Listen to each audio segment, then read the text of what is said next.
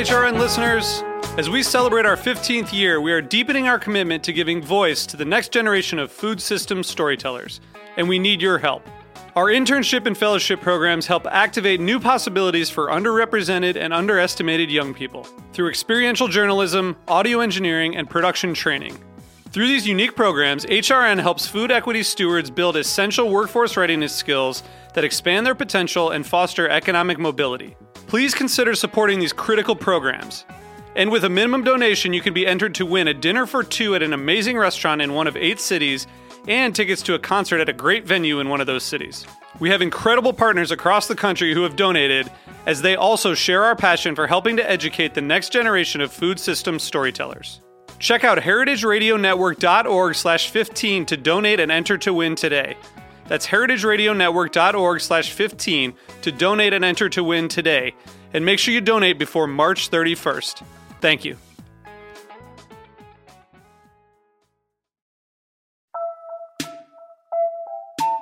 This episode is brought to you by 100 Bogart Street. Do you need a conference room for your next meeting? Learn more by visiting 100bogart.com. Hey, this is Hannah Forden. I'm the program manager here at Heritage Radio Network. This year, we're celebrating HRN's 10th anniversary, and I want to thank all of our listeners and members for being a part of an incredible year of food radio. We never would have made it this far without all of you. So, HRN is now in its summer fund drive, and this is when we turn to you and ask that you make a donation to help ensure a bright future for food radio. Whether you listen to one show or 20, there's a reason why you keep tuning in week after week. All of our content is powered by a small nonprofit, and we rely on your generosity to keep going. Help us keep broadcasting the most thought provoking, entertaining, and educational conversations happening in the world of food and beverage. So become a member today. To celebrate our 10th anniversary, we have some brand new member gifts available online. So I encourage you to snag your new favorite pizza themed t shirt or enamel pin today and show the world how much you love HRN. Go to heritageradionetwork.org slash donate so you can snag your 10th anniversary member swag. And thank you.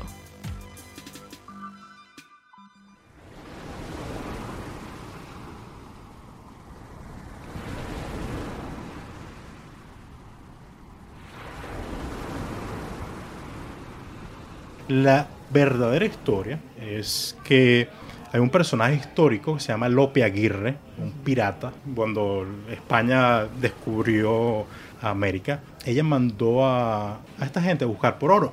Y obviamente se perdieron. Entonces la reina decía, me mandé estos tipos para allá y no me traen mi oro, ¿qué está pasando?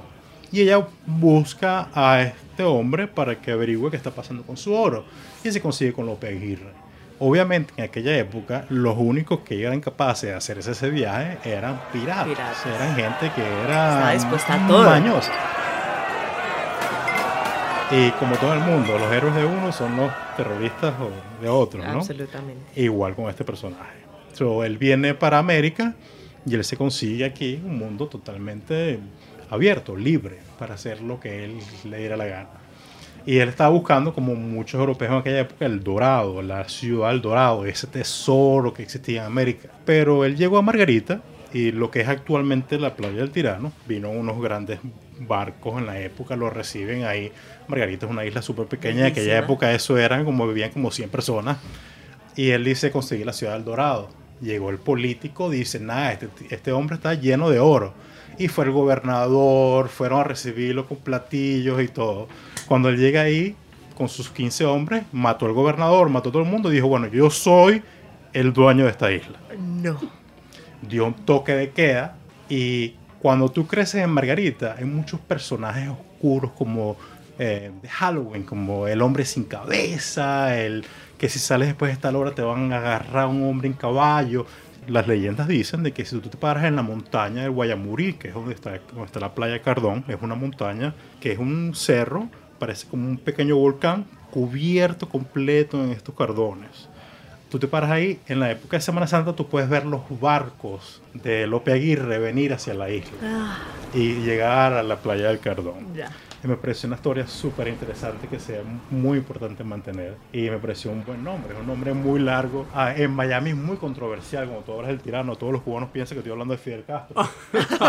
y yo le digo, no se preocupen que hay más tiranos en el mundo. no es el único. no es el único.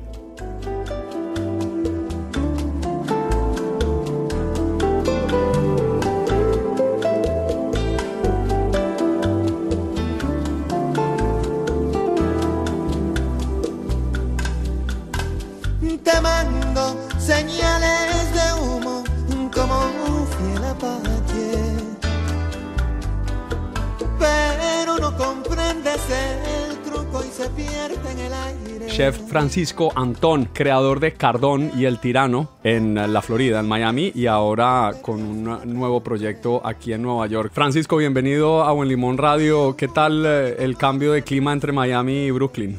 Es, es rico estar en Nueva York por unos días y después poder ir a Miami y echarme un chapuzón en la playa.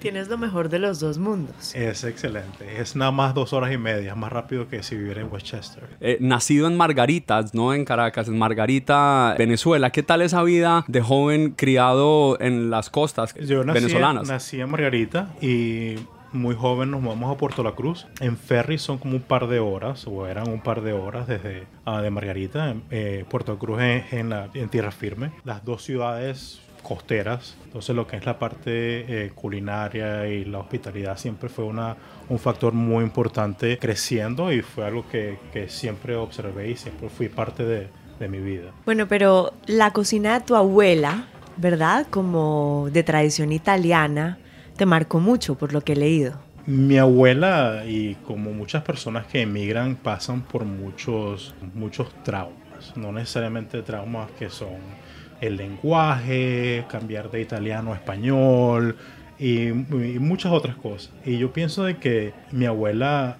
usaba la comida y la cocina de una forma de expresarse, una forma de, de, llegarle a la gente.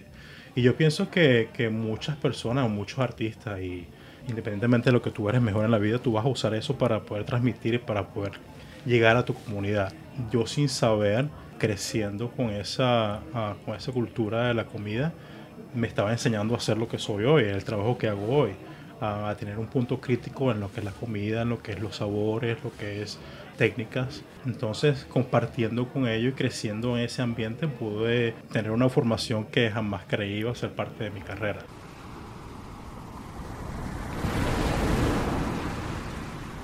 Mariana empezó la entrevista hablando de tu abuela, porque Mariana tiene una influencia culinaria muy grande de su propia abuela. Quisiera que hiciéramos una comparación de abuelas, porque esto me parece, antes de seguir con eso, me fascina. Eso que, que mencionabas, Francisco, sobre migrar, ¿no? Dejar su tierra. Mi abuela libanesa también llega a la costa caribe colombiana y lo único que trae es como su receta, será su forma de mantener a la familia unida era como en esa, sobre todo en ese momento como mujer, era como el eje, pero que mantener esas tradiciones era fundamental para no perder, pues como esa esencia, esa identidad. Una, una conversación muy interesante que yo tuve con un chef, que fueron los primeros chefs con que yo trabajé eh, aquí en Nueva York, eh, Máximo Tejada, y él me preguntaba sobre mi pasión por la comida y todo eso, y yo le comentaba sobre mi problema en ir a restaurantes italianos y no poder degustar con esa pasión que yo sentía cuando yo iba a casa de mi abuela y la comida que ella preparaba. Y él me dijo una de las cosas que siempre me han quedado marcado y una de las filosofías con que yo trato de cocinar a la gente y es que cuando tú cocinas con amor y cuando tú comes comida de personas que están relacionadas a ti de una forma sanguínea o por amistad, lo que sea, personas que tú te preocupas. Eso es una forma de conectarte y, ese, y esa sensación, esa conexión se hace a través de la comida. Y yo siento que mi abuela, esa es la forma de ella decirnos a nosotros, esta es mi cultura, de aquí yo vengo. Tal vez ella no podía ser muy libre de hablar el, el, español y el castellano y contarnos toda su historia, pero a través de su comida yo entendía historias que iban más allá de su vivencia, porque ella aprendió eso de alguien más, de otra persona, de otra persona, y esas son las mismas técnicas que se vienen hasta yo aquí ahorita en Crown Heights preparando esta comida. ¿Cuál era tu plato favorito de tu abuela?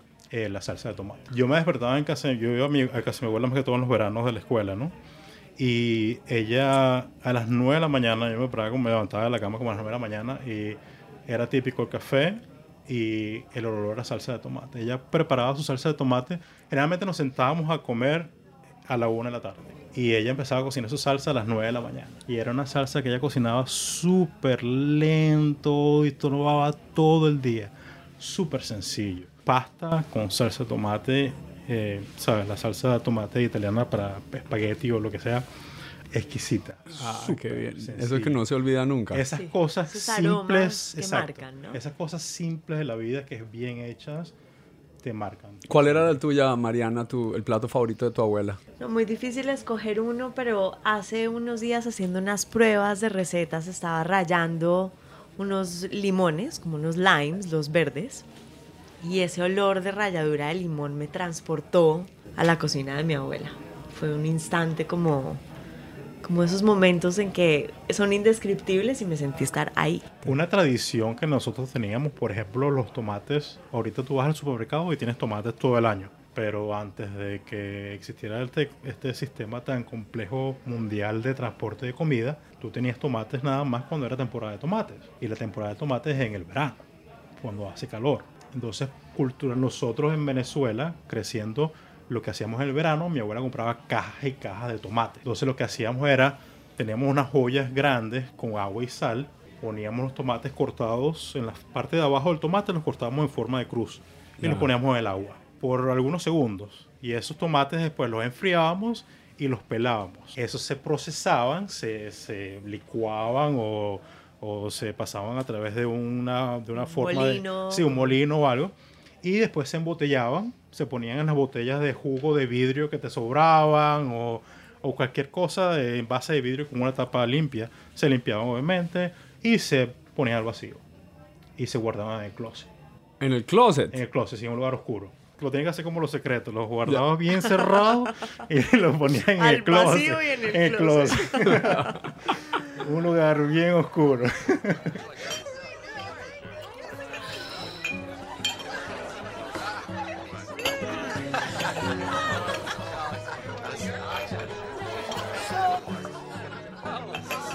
Yo estaba buscando espacio por mucho tiempo en Miami. No conocía a nadie, me estaba recién mudado ya, no tenía, como te estaba diciendo, una cantidad de dinero para abrir un espacio ni nada, no tenía fama ni nada, pues yo era un cocinero. Y muchos eh, brokers de bienes y raíces ni me hacían caso, muchos dueños de edificios me veían y me decían, tú no tienes ningún tipo de conocimiento para hacer este proyecto, ni me, ni me paraban.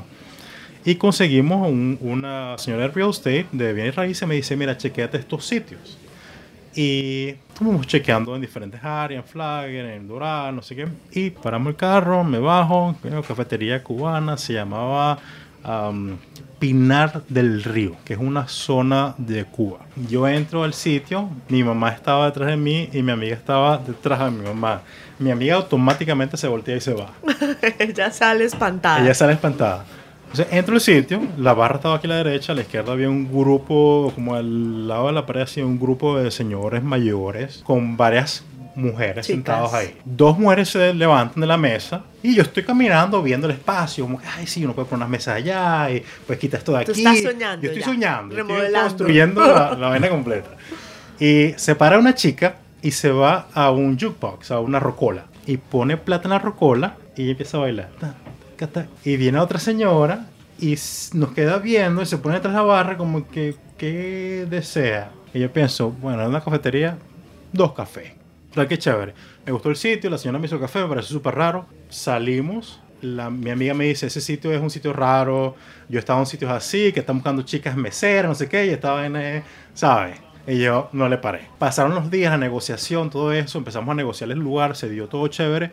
Y yo le dije al señor, yo lo que voy a hacer es seguir el negocio, ¿verdad? Vamos, vende, ¿sabes? Véndeme la llave, básicamente, que es lo que está haciendo. Tú te sales, yo entro, yo hago mi cosa. turnkey. Exacto, yo empiezo a cambiar todo y corremos el negocio normal, ¿no? Y yo le dije, déjame ir de noche para que tú me enseñes cómo es el proceso de cerrar el local, qué es lo que tú haces y todo eso, para familiarizar. Llego yo en la noche y me paro, veo hacia adentro y llamo a mi amigo y le digo, yo no puedo. Yo no me voy a meter, yo no me voy a meter Yo aquí aquí solo. no entro. Yo me meto aquí solo. ¿Cómo era la escena de noche en el café? Me parecía como este Breaking Bad y, y cualquier otra cosa, Mafia, M13, ¿sabes? Era, Todo. era bien heavy. Había un tubo para bailar. La- todo estaba cerrado, lo- los shutters, porque sé que en Florida por los huracanes necesitan tener los, los shutters para proteger la ventana. Todo cerrado, lo único que estaba abierto era la puerta para que entraras, menos que era para que la policía no viera. Y yo entré y el, el ambiente era Súper bien, pesado. bien pesado Luces rojas. luces rojas, tenían una película pornográfica puesta, con el tubo, las chicas ahí, ¿sabes? Siendo súper súper amables con todo el mundo. Y porque el, el negocio estaba hecho ya. Ya nosotros habíamos firmado el negocio y todo, ya estaba cerrado. Ya esto era más que todo formalidades y cosas así para que me enseñara el proceso. Eh, me siento con el señor y él tiene un binder. Él cree que yo sé en qué yo me estoy metiendo y yo estoy viendo realmente qué es el negocio. Claro. Así, yo así como que en shock. Y el señor abre, abre el binder. So, este el binder es un binder full of women. O sea, es No. como tienen eh, los, los actores que tienen la, Como headshots. el headshot y la parte de atrás el cuerpo completo. Igual, pero very large women. Mujeres Wow. grandes, fuertes. Era una carpeta, así un binder de eso, de, de tres faros, página y página con el número de teléfono de cada uno. No, esta hace show, esta hace full nudity, esta hace no sé qué. Y yo, el tipo me dice, ¿qué pasa? ¿Tienes una pregunta? Y yo, tú vas a dejar ese aquí, ¿verdad? Por favor. Ah, a la final se dio cuenta de que yo no estaba con nada de eso, se lo llevó. Pero eso es lo que era Cardón de Tirano. Cardón de Tirano era un street club ilegal. Tomé el espacio, cerré por una semana. Nada más cerré por una semana y después abrí nada más del lunch. Porque yo lo que le dije a mi mamá fue, yo no puedo ni loco abrir que en la noche porque se forma un tiroteo. Le dije, mamá, mira, vamos a hacer algo. Dejarlo abierto para que la gente entre y nos vea, pero no vamos a hacer nada. No vamos a hacer publicidad, nada más esto para que la clientela que tiene 18 años viniendo acá nos vea a nosotros y se dé cuenta que esto se acabó. Sí, cambió. Salí a hacer unas cosas, mi mamá me llama y me dice, mira, que hay una gente esperándote. Necesito que te vengas ya. Yo, ok. Cuando llego allá, habían ocho mujeres sentadas así en ruedas En un booth, era, esperándote. y había una silla pegada contra la pared, vacía, que era la silla para mí. Oh, So, yo me siento en la el silla paredón. y eran las señoras que trabajaban ahí. O sea, eran ocho mujeres y nos dicen, nosotros queremos hacer, que lo, queremos saber qué es lo que tú vas a hacer. La gente hace con su vida lo que le da la gana y me parece excelente y los apoyo y todo lo que sea, pero el negocio es un restaurante, es el negocio que yo sé hacer. Justamente al cruzar la cuadra había otro sitio como ese que estaba allá antes que le hacía la competencia. Me decían, no, si te pones a estar cambiando la cosa, todo el mundo se va para el otro sitio. Le digo, excelente, que se vaya para el otro sitio. Le digo, de todas maneras, ustedes, yo no quiero, ¿sabes?, quitarlos de su trabajo, mándenme su currículum y yo las puedo contratar porque ustedes se queden aquí. ¿Pero para qué? Para meseras o lo que sea. Claro. Obviamente, no, ¿qué le iba a decir? ¿Qué pudiese? ¿El palo se quedó o, o quitaste el palo? Bueno, el palo lo puse arriba del drop ceiling y le digo a mi sous chef, le digo, si la vaina se va para abajo, sacamos el tubo. Y un sol embriagado le eclipsa y no puede excusarse. ¿Qué voy a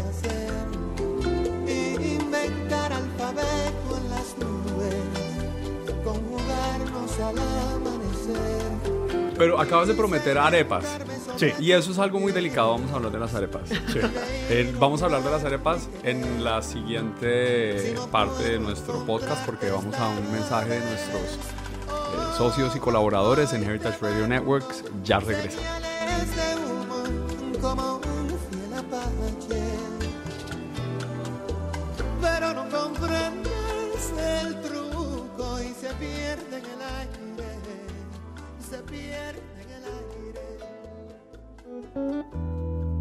This episode is brought to you by 100 Bogart, a new building in Bushwick, Brooklyn that provides offices, co working, event spaces, and a brand new podcast recording room. Have you been dreaming of starting your very own podcast in Brooklyn? You can now rent space in 100 Bogart's custom built podcast room to record interviews, voiceover, and commentary. The room is fitted out with two microphones, mixing board, and a MacBook Pro running Pro Tools. You can rent the space by the hour, and a rental of an hour or more includes a 100 Bogart co working pass. That means complimentary coffee, tea, and access to your own desk for the rest of the day. So, what are you waiting for? Get started on your next audio project. 100 Bogart has the space and amenities you need to kickstart your podcast. Learn more at 100bogart.com or call their team at 718 362 3539. Estamos hablando con el chef Francisco Antón, creador de Cardón y el Tirano y también de La ñapa en Crown Heights en Brooklyn. Consigo un sitio que me, que me encanta, me encanta Crown Heights. Y dijimos, bueno, vamos a ver si, si esto se da. Y ya está. Y pasó la misma situación, strip club, llegas, lo cierras y ahora lo abres. Bueno, el espacio era un deli y parece ser que el señor se puso en algún tipo, él vendía cigarros detallados y eso es algo súper ilegal aquí en Nueva York. ¿Cómo así detallados? Solo abre la caja y vende por single, se llama aquí en Nueva York. Ay, no, Claro. en Colombia de uno hay uno. De uno. Mona, deme uno. medio 200 fumado. pesos. 200 pesos por el cigarro en la esquina. Eso es ilegal en Nueva York. Eso es ilegal en Nueva York, súper ilegal en Nueva York. Am, bueno, el hecho es que cerraron el espacio, el espacio estaba vacío y yo caminando hacia mi casa, yo vivía en vivía en Park con Franklin.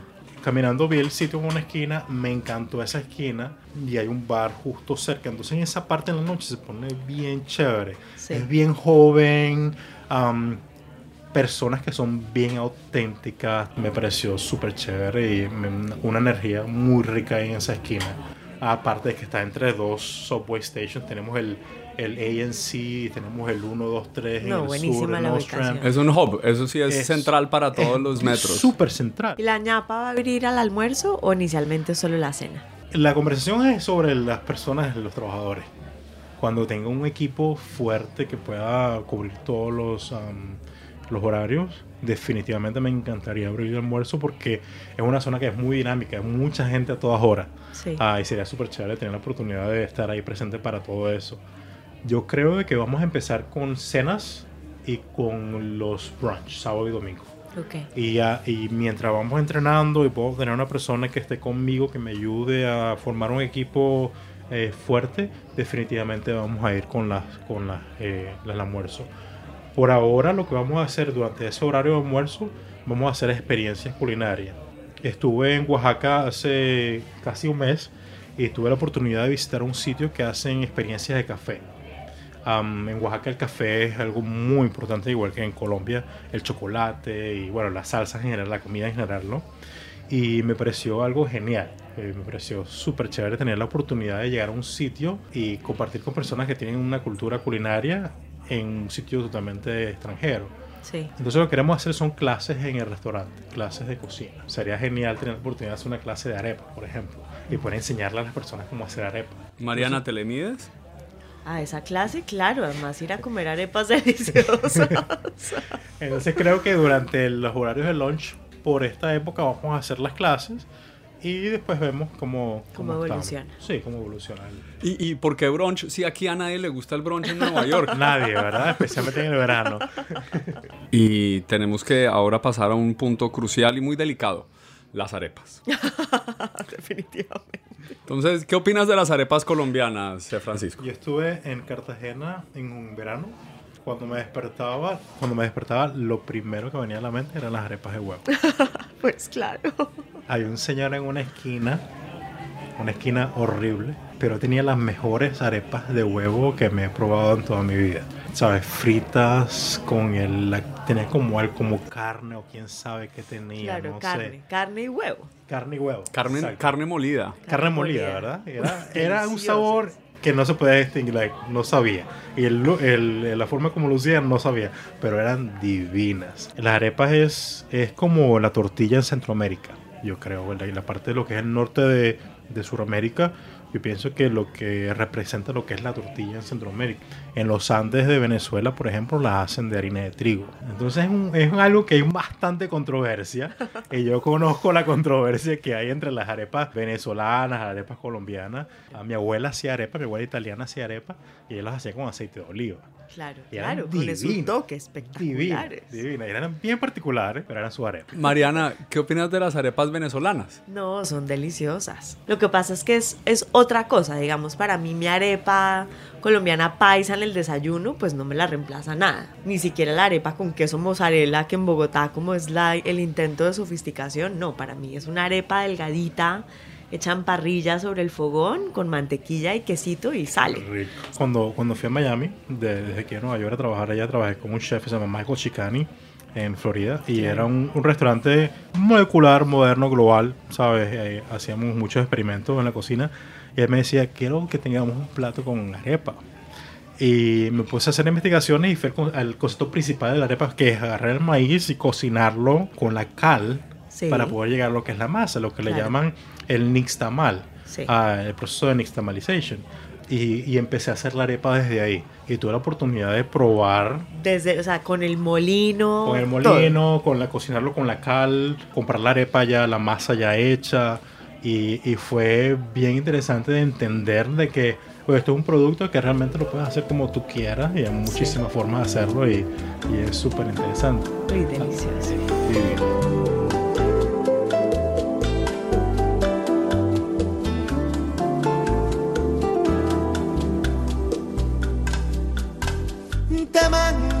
Señales de humo como un fiel apache.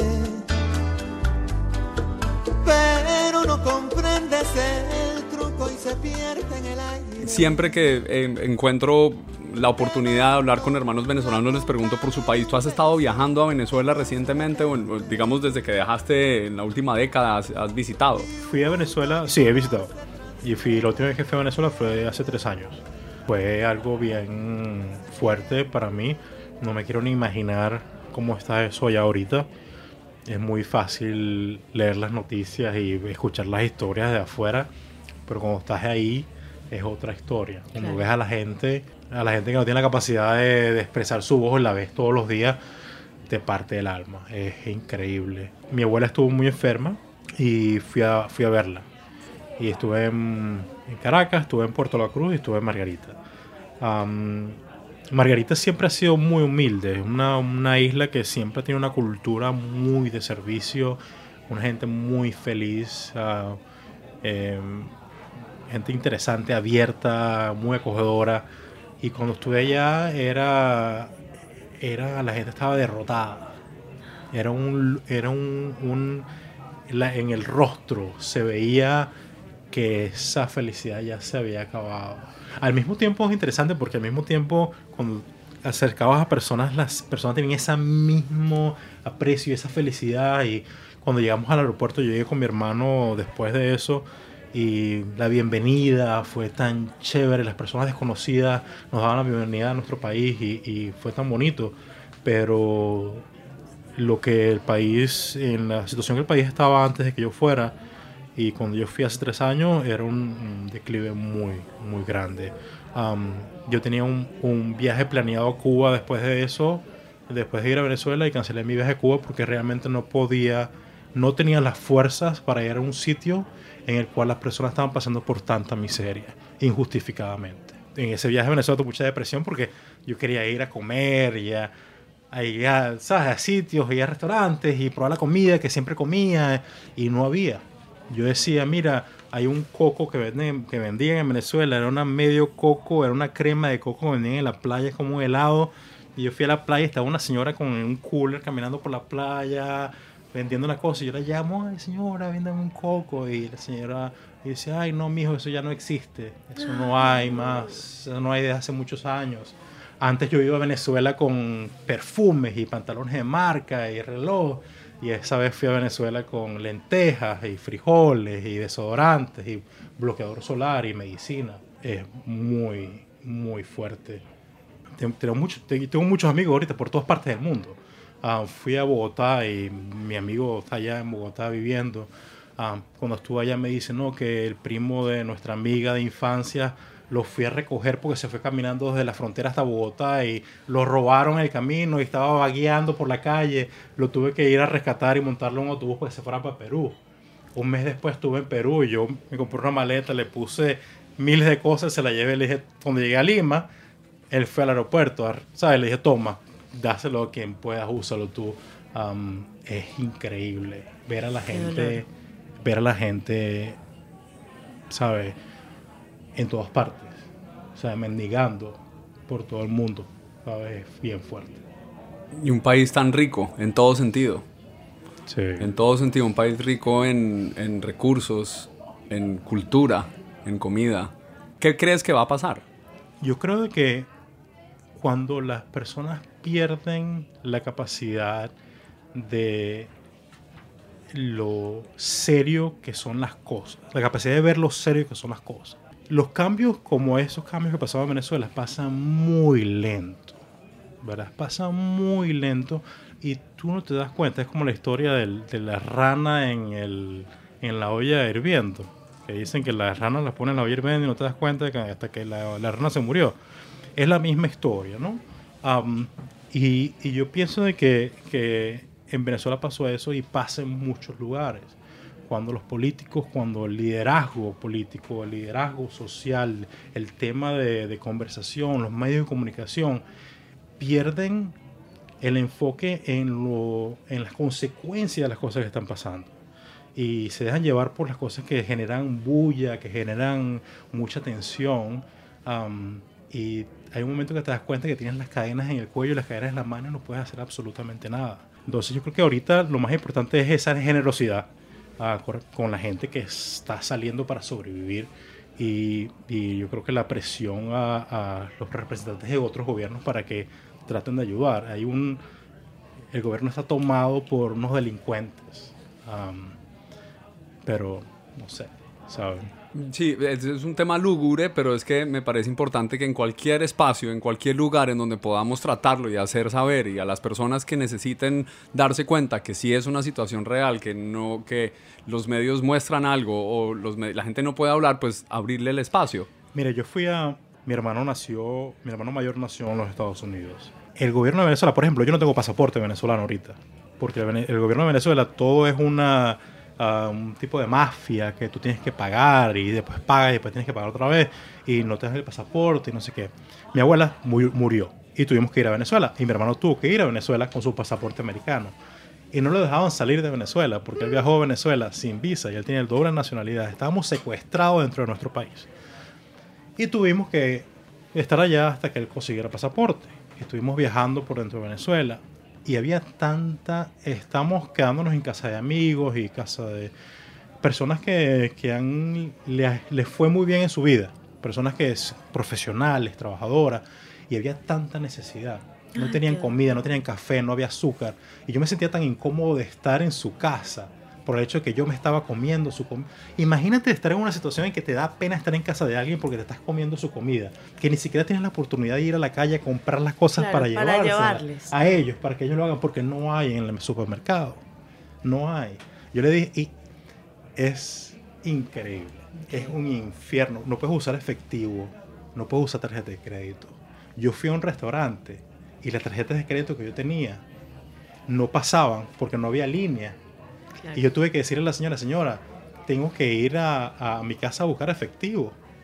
Perdóneme, pero no puedo hacer nada. Y la señora me dice, no, perdóname tú, porque estamos en un país en el que ni siquiera puedes pagar por, por tu cuenta. Gracias a Dios, mi familia ha tenido la oportunidad de, han trabajado profesionales, se ha educado y han tenido la oportunidad de tener negocios y un- un clase media. Yo no me puedo ni imaginar cómo viven las personas que son de bajos recursos, que no tienen para nada. O sea, yo no, no, no sé.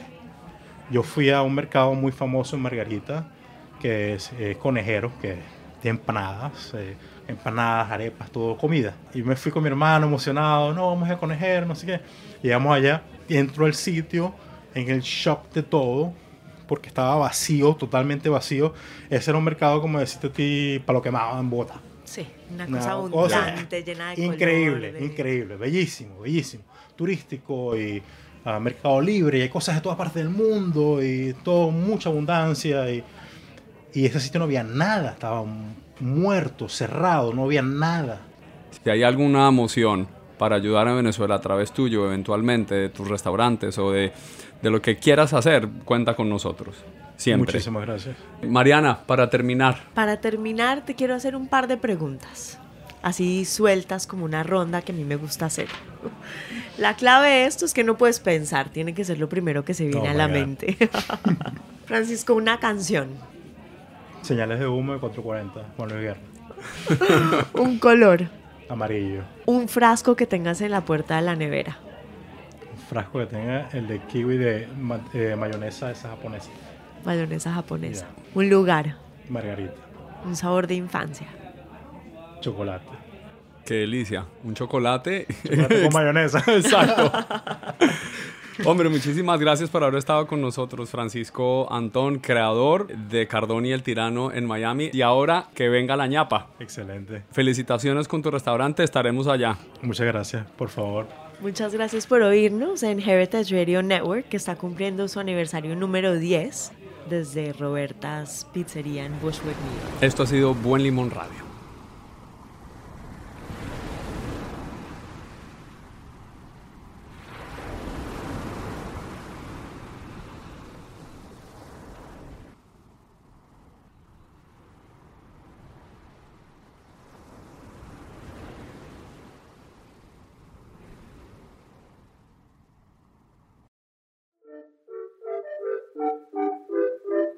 Thanks for listening to Heritage Radio Network, food radio supported by you. For our freshest content and to hear about exclusive events, subscribe to our newsletter. Enter your email at the bottom of our website, heritageradionetwork.org. Connect with us on Facebook, Instagram, and Twitter at heritage underscore radio. Heritage Radio Network is a nonprofit organization driving conversations to make the world a better, fairer, more delicious place. And we couldn't do it without support from listeners like you. Want to be a part of the food world's most innovative community? Rate the shows you like, tell your friends, and please join our community by becoming a member. Just click on the beating heart at the top right of our homepage. Thanks for listening.